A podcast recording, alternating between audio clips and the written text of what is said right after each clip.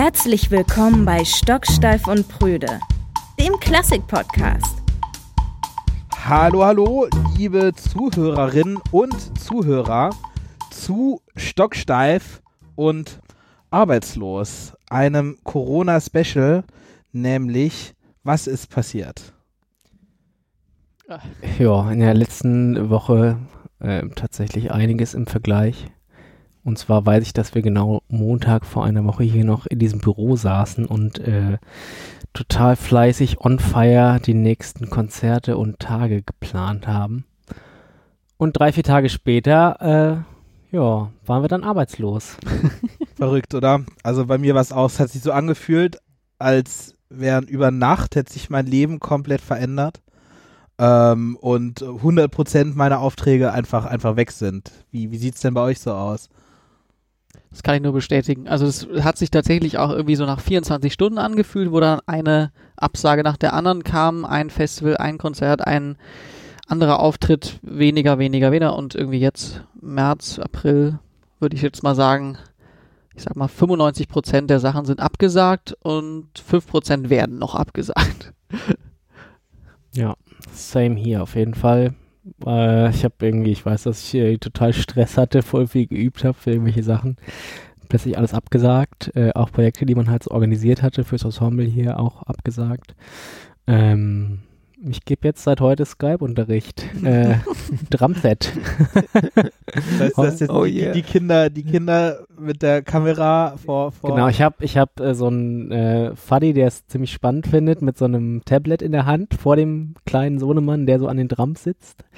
Und äh, ja, versucht da mal irgendwie das Beste draus zu machen. Ne, war auch ganz witzig heute auf jeden Fall. Mit Kameraassistent, ist auf jeden Mit Fall. Kameraassistenz und Hilfe, so, ja. Aber, naja, immerhin irgendwas. Ja. Mhm. Die haben ja auch alle Zeit jetzt, die Kids. Thomas, du kommst von, von, du hast es gerade noch nach Deutschland geschafft, ne? Ja, ich war gerade in Australien, um eine Reise vorzubereiten und habe am Donnerstag zum ersten Mal darüber nachgedacht, ob es vielleicht eine gute Idee wäre, nicht noch zehn Tage da zu sein.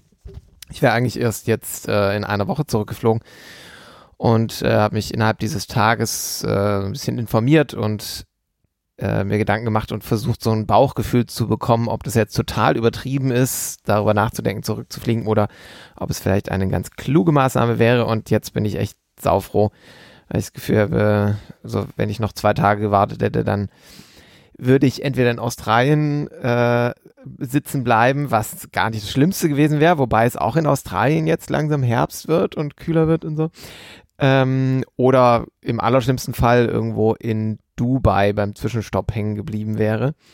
Oder jetzt in Deutschland dann irgendwann in der Quarantäne gelandet wäre. Insofern bin ich ganz froh, dass ich jetzt wieder hier bin ähm, und hier dann so eine Wüste vorgefunden habe. Also es war wirklich so, dass wenige Stunden nachdem du irgendwie die deutsche Grenze passiert hast, Deutschland dicht war oder nicht. Also Also zumindest wurden da die so. ersten Grenzen geschlossen. Ja. Und äh, der Flugverkehr, erstaunlicherweise, funktionierte gestern, also am Son- Sonntag noch total normal. Also der Flug war total voll von Dubai noch vor uns hierher. Ähm, aber jetzt machen ja auch die ersten Bundesländer ihre Flughäfen komplett dicht. Also ich glaube jetzt langsam äh, schottet sich das Land komplett ab. Ja. Ja, was für eine, was für eine verrückte Situation gerade. Und ich glaube auch für, für viele Menschen einfach eine, eine, eine harte Zeit, glaube ich, die jetzt, die jetzt äh, auf einen zukommt. Und wir, wir merken es schon so irgendwie letzte Woche dachte ich mir so, Gott, oh Gott, was soll passieren? Aber jetzt, jetzt machen auch die ersten Geschäfte zu. Ähm, und das öffentliche Leben äh, macht irgendwie Pause, oder? und insbesondere das Künstlerische. Also ich war jetzt auch gerade noch in Hamburg und habe da mit so einem äh, Ballett, äh, einer Ballett-Company und, und Musikern zusammen gearbeitet und gecoacht vor allem, also nicht selber musiziert. Und da kamen zwei Leute aus der Schweiz und eine von den beiden, da hatte ich erst am Anfang das Gefühl, boah, das nervt jetzt vielleicht ein bisschen. Die hat die ganze Zeit darauf hingewiesen, so, ja, ich weiß nicht mehr genau, ob ich jetzt noch zurückkomme. Die, die, bei denen war geplant, dass sie noch bis Mitte April da in Hamburg sind und und äh, Konzerte spielen und Shows spielen. Und da war dann auch Samstag äh, klar, dass es nicht weitergeht und wir sind alle zurückgefahren. Also meine Zeit da war sowieso beendet, aber die anderen hätten da, wie gesagt, noch lange bleiben sollen. Und dann liest man auch, wie gesagt, jetzt, ah ja, die Grenzen sind dann wohl nach äh, in die Schweiz geschlossen. Hat sie nochmal Glück gehabt. Die ist, die ist jetzt auch kurz vor der Frist dann noch zu Hause in der Schweiz angekommen. Und äh, hat in, insofern muss ich alles, das, was ich damals, auch die übertreibt vielleicht ein bisschen vor noch ein paar Tagen, das äh, muss ich revidieren innerlich und muss sagen, uh, hatte sie absolut recht. Ja, hätte sich ja alle, alles niemand ausmalen können, was da jetzt passiert. Das ist ja für alle ähm, sehr heftig und für viele Berufsgruppen ja auch ganz, ganz schlimm. Also nicht nur für uns Musikerinnen und Musiker, aber uns ist halt schon auch so, dass natürlich, also gerade die freiberuflichen äh, Leute halt super viel unterwegs sind und das ist jetzt sowieso natürlich äh, gar nicht mehr möglich. Und aber äh, sehr viele Leute können halt jetzt wirklich gar kein Geld mehr verdienen und das ist schon relativ heftig. Also zumindest wenn das jetzt länger als drei, vier Wochen geht. Ja, deswegen vielleicht viele, viele haben schon damit angefangen. Ähm, so zum Beispiel, es gibt schöne Initiativen, die sagen, so wenn ihr euch Tickets für eine Show gekauft habt und ihr könnt es euch leisten, die Tickets nicht zurückzubringen, dann ähm, ist es vielleicht auch eine Art und Weise, die, die Künstler zu unterstützen, indem man halt eben nicht einfach die Tickets einfordert, wenn es einem nicht wehtut.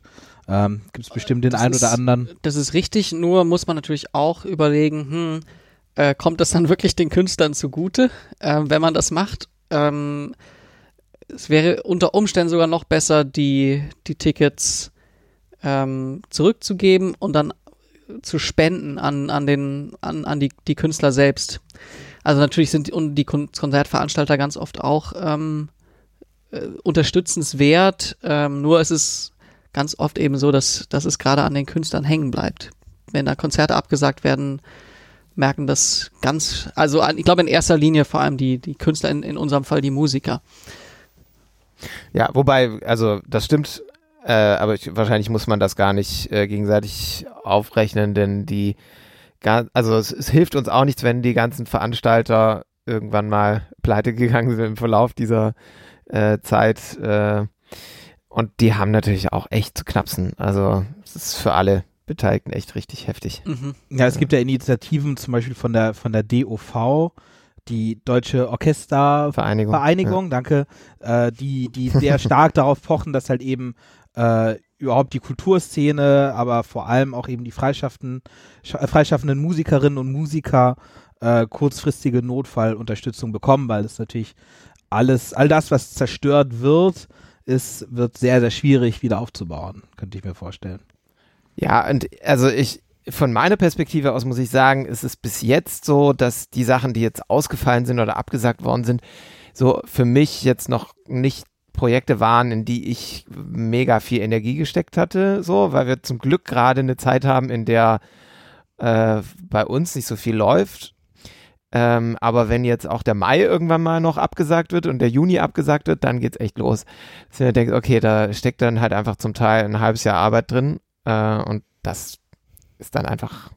Ja, das ist ja, Ja. das ist ja auch Der das Wahnsinn. Fiese, ne? Weil, weil wir, ich meine, wir planen ja alles so wahnsinnig im Voraus. Ich hatte ja zum Beispiel auch diesen Artikel geteilt und hat dann jemand auf Facebook sehr stark Konter gegeben, meinte so, ja, pf, selber, also den Artikel, wo es darum ging, dass freischaffende Künstler irgendwie Unterstützung bräuchten oder zumindest bei den Hilfsprogrammen, die jetzt so langsam in Kraft treten sollen, irgendwie berücksichtigt werden, meinte so, ja, pf, selber schuld, wenn man als Selbstständiger keine Rücklagen bildet. Äh, Rücklagen bildet man, aber das ist in der Branche teilweise bei vielen gar nicht so einfach, oder? Oder wie, wie reagiert ihr auf sowas, wenn, wenn ihr sowas hört? Also, äh, ich, keine Ahnung, ich, äh, dass das Problem beim äh, freischaffenden Musiker-Dasein und Musikerinnen-Dasein ist ja, dass es äh, in den allermeisten Fällen einfach ein Beruf ist, in dem man äh, nicht viel Geld verdient. Und ähm, da jetzt große Rücklagen zu bilden, ist halt einfach gar nicht möglich. Und das kann halt mal irgendwie so ein, so zwei Monate durchs Leben noch tragen, wenn man nichts verdient, aber dann ist für viele wirklich richtig vorbei. Und ich glaube auch ganz wichtig ist es, die Institutionen jetzt auch zu stützen, dass die halt eben nicht den Bach runtergehen. Also da gibt es schon so ein paar Theater und äh, Orchester und solche Vereinigungen, wo ich mir denke, so, wenn die jetzt wenn die jetzt wirklich voll in ihren Projekten stecken und die jetzt alle weg sind und die Förderungen dafür weg sind, kriegen die ja auch große Schwierigkeiten. Klar, bei denen ähm, die Leute auch fest angestellt sind und die jetzt gar keine Einnahmen mehr haben, ne, Moritz? Dazu äh, will ich mich jetzt nicht äußern, aber also die, ich glaube, es sind vor allem die freien ähm, Ensemble, die aber trotzdem äh, sozusagen feste Mitglieder haben und, und regelmäßige Projekte, ich weiß nicht, irgendwie so, so von den größeren in unserer Szene sind es das Freiburger Orchester oder Ensemble Resonanz oder Kammerphilharmonie Bremen oder so. Das sind so diese, diese ganz tollen Ensemble, die es unbedingt braucht in Deutschland und die ähm, aber natürlich oder Maler Chamber Orchestra oder sowas, die davon abhängig sind, äh, dass immer was Neues reinkommt, die eben nicht diese staatliche Förderung haben in dem Rahmen, dass, dass sie sich quasi dass es das Geld vom Staat einfach weiterkommt und man dann in solchen Fällen äh, abwartet, sondern die sind dann eben auch da, glaube ich, sehr stark von betroffen und auch irgendwie ganz viele Festivals. Also, also Moritz und, und mich betrifft das, die, das Podium-Festival in Esslingen wurde jetzt auch heute. Genau, der Heidelberger Frühling wurde, glaube ich, abgesagt. Ja, also ganz viele Kammermusikfestivals sind jetzt alle gestrichen. Und da weiß ich nicht genau, was das bedeutet für, für die. Also Heidelberger mhm. Frühling habe ich das Gefühl, die können das. Ja, ist ja noch finanziell krasser, wenn du dir überlegst, dass das, dass das wirklich ähm, dann äh, Dinge sind, die ein, zwei Jahre im Voraus und zwar nur auf dieses Festival, auf diese, keine Ahnung, eine Woche, zwei Wochen hingeplant sind, wenn, mhm. wenn das dann wegfällt, das dann, glaube ich, also auch richtig, richtig hart, so, ne? Ja, das ist schon. Ja, viele, viele pochen momentan ja darauf, dass man, dass man es einfach verschieben könnte. Wie, wie sieht denn das aus? So einfach ist das ja teilweise auch nicht, oder? Naja, erstmal weiß man ja nicht, wohin. Ne? Also klar, kannst jetzt sagen, kannst in den Herbst verschieben, aber du weißt auch nie, wie die Situation dann ist. Gleichzeitig kannst du halt auch nicht die ganzen Projekte, die dir jetzt äh, zwischen Februar nee, Quatsch, März und, äh, und äh, Juli oder so ausfallen, dann in zwei, drei Monaten abfrühstücken. Also die Chancen, dass diese Konstellationen an Musikern in der Art und Weise wieder zusammenfinden, sind ja jetzt ganz ehrlich mal nicht so, nicht so wirklich riesig, ne? Und ja, das denke ich mir tatsächlich auch. Also es gibt jetzt so ganz viele Botschaften, so ja, ist kein Problem, das verschieben wir, die Gagen werden irgendwann mal ausgezahlt und dann denke ich mir halt so, ja, stimmt, aber in der Zeit, in der jetzt das hin verschoben werden soll, da habe ich jetzt schon ganz viel. Und also man, man kann das eigentlich nicht aufwiegen. Es ist tatsächlich ein, ein, ein reines Verlustgeschäft für uns. Auch wenn das Konzert verschoben wird, hat man meistens schon was anderes dann in dem Zeitraum oder zumindest die Wahrscheinlichkeit relativ groß. Halt nicht, ne? so. Oder es passt ja. nicht oder man muss ganz andere, weil, weil dann natürlich nicht alle Musiker können. Also es ist tatsächlich nicht so einfach.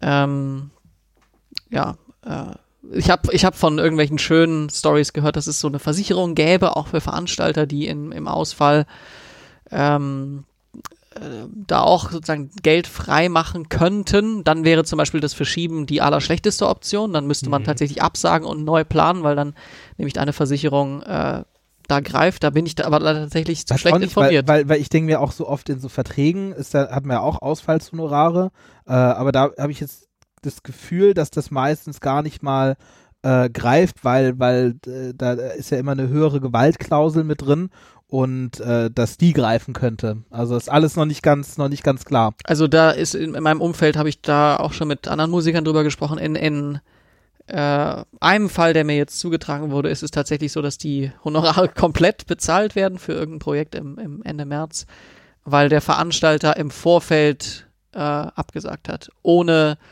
sozusagen die dringliche Nachricht von, von der Bundesregierung oder der, der, des, der Landeshauptstadt oder was auch immer, wer, wer da verantwortlich ist, äh, zu sagen, ähm, alle Veranstaltungen sind zwangsläufig gecancelt, egal ob der Veranstalter das jetzt befürwortet oder nicht, sondern es ist so, ähm, dass, also vor wenigen Tagen noch, haben die das dann aus eigenem Antrieb äh, gecancelt und dadurch kann es eben nicht unter die höhere Gewaltklausel fallen. Aber ich schätze mal für all das, was jetzt jetzt in diesen Tagen abgesagt wird, fällt dann tatsächlich die höhere Gewalt. Ja, eigentlich richtig unfair, ne? Ja. Es gibt aber ja auch Vereinbarungen mit der höheren Gewaltklausel bei denen es so ist, dass bei höherer Gewalt der Künstler nicht an den Veranstalter zahlt. Also so rum.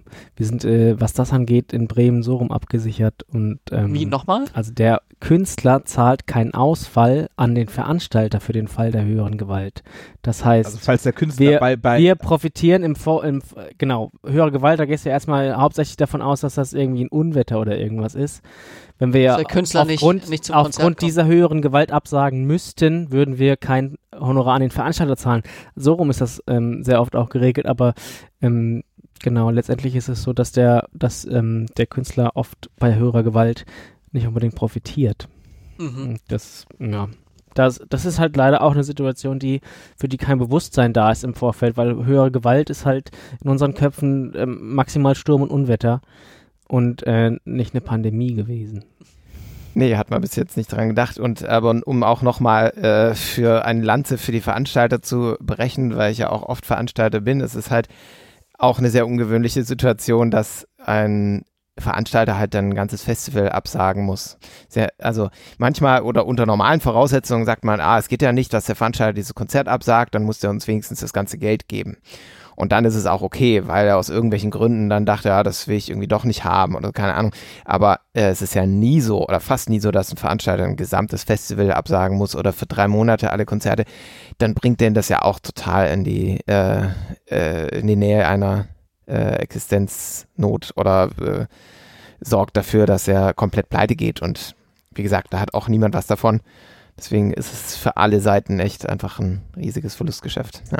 Das ist auch so ein bisschen der Grund, warum wir jetzt dieses kurze Special heute, heute unbedingt machen wollten. Einfach um zu sagen, die Kunst- und Kulturszene ist in großer Gefahr, wie natürlich sehr viele andere Wirtschaftszweige auch, aber es ist natürlich auch einer, den man immer auf dem Schirm haben sollte, weil was einmal zerstört ist, wird sehr schwierig sein, wieder aufzubauen.